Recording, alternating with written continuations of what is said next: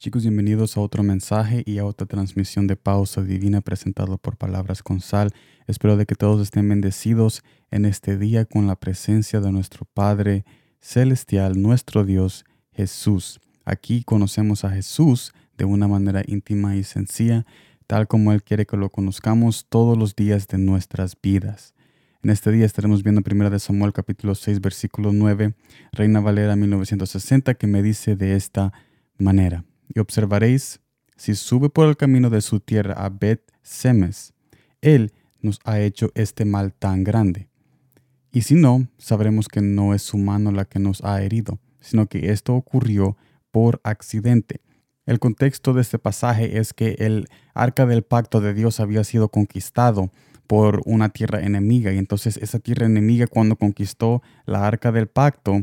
ah, había muchas cosas que ocurrieron en esa tierra de enemigo de Israel, había muchas plagas y había muchas cosas curiosas que pasaron, que ellos dijeron, no, hay que devolver esto, hay que devolver esto porque no podemos seguir así dejando que nuestro pueblo muera. Entonces ellos dijeron en sí, vamos a devolver esta arca, pero no la vamos, no vamos a mandarlas nosotros mismos, vamos a ponerlo en unos animales y que los animales regresen a Israel o se extravíen. Entonces aquí donde viene la, la declaración de este pasaje. Ellos dijeron, vamos a poner el arca del pacto en estos animales y si ellos, los animales, sin guianza, regresan a la tierra de Israel, entonces significa de que Dios nos ha herido. Pero si los animales se extravían o si ellos se perdían en el camino, obviamente porque nadie los estaba guiando, entonces nada había pasado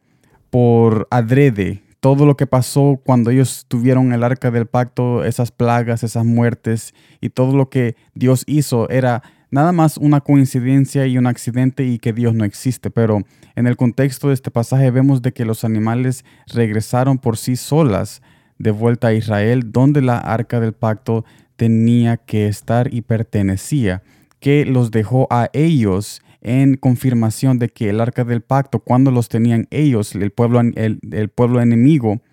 todas las cosas que pasó, las plagas, las muertes, cualquier cosa que pasó ahí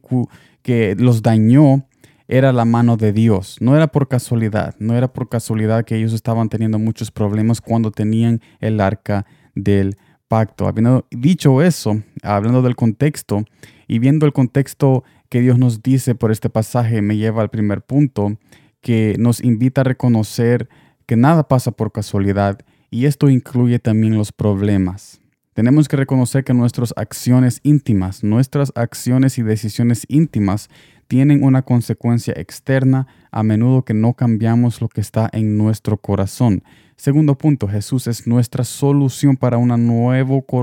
corazón en Él. Él es una solución para un nuevo corazón en Él. Él quiere darnos un nuevo corazón porque Él sabe muy bien de que los problemas externos pasan porque tenemos problemas internos, tenemos problemas en nuestros corazones. No podemos vivir la vida, tú y yo, no podemos vivir la vida pensando que los problemas externos son limitados a casualidades externas y no tienen una conexión íntima. Mire lo que dice Ezequiel capítulo 11 versículo 19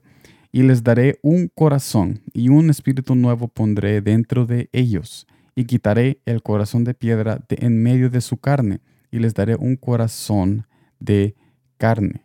Jesús tenía como algo muy, había una importancia muy grande de parte de Jesús con lo que tiene que ver con el corazón, porque él sabía que el corazón es donde nosotros sacamos muchas decisiones externas que nos llevan a la autodestrucción y esto incluye también el pecado. Cuando nosotros tomamos una decisión y la visualizamos o la hacemos real eh, en la vida externamente, es porque ha pasado ya en nuestro interior y Jesús nos quiere invitar a reconocer en este mensaje de que no es casualidad que tenemos problemas externos no es casualidad, es una conexión íntima que tenemos nosotros algo en nuestros corazones que no estamos reconociendo que nos está llevando a tomar muchas decisiones y hacer muchas acciones externas muy malas que nos llevan a ese abandono, angustia y tristeza. Todo está conectado, todo está conectado, nada es por accidente. No podemos decir de que mi decisión íntima que yo estoy tomando cuando nadie me ve no se va a visualizar el día de mañana cuando tome una acción arrogante en frente de todos haciendo algo que va a dañar a mi prójimo y a mí también. No es posible de que sigamos pensando de que todo pasa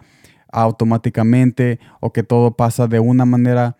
inexistente, como que todo es parte del universo y que solo hay que darse la vuelta y seguir adelante. No, tenemos que ver las señales, tenemos que ver los detalles y tenemos que ver la invitación que Jesús nos, manda a reconocer y a tomar esa invitación en este mensaje de tener un nuevo corazón y tener ese corazón limpio para que nuestras externas decisiones sean limpias, puras y nos lleven a bendiciones y podamos amar a Dios no solamente por pensamientos y en el corazón, sino que también cuando obremos externamente vamos a adorarlo y honrarlo con decisiones que tienen que ver en honra a su nombre, decisiones externas como tener esa conversación de perdón, como perdonar a los enemigos, hacer unas cosas en el trabajo que antes no hacíamos porque antes estábamos con ese corazón malo, pero Jesús, si tú tomas este mensaje, tú puedes tener un corazón en este día, un corazón nuevo, y puedes añadirle más a ese corazón nuevo día a día, buscando de su presencia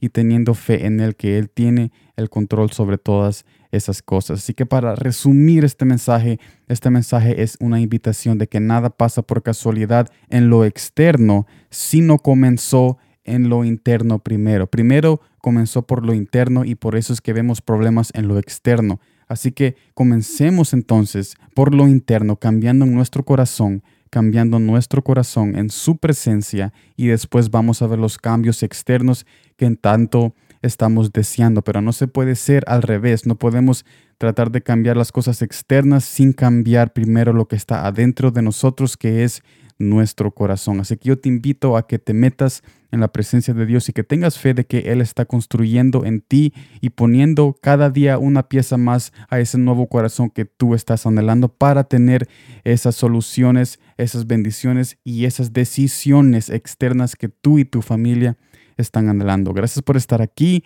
y como siempre, gracias por el tiempo.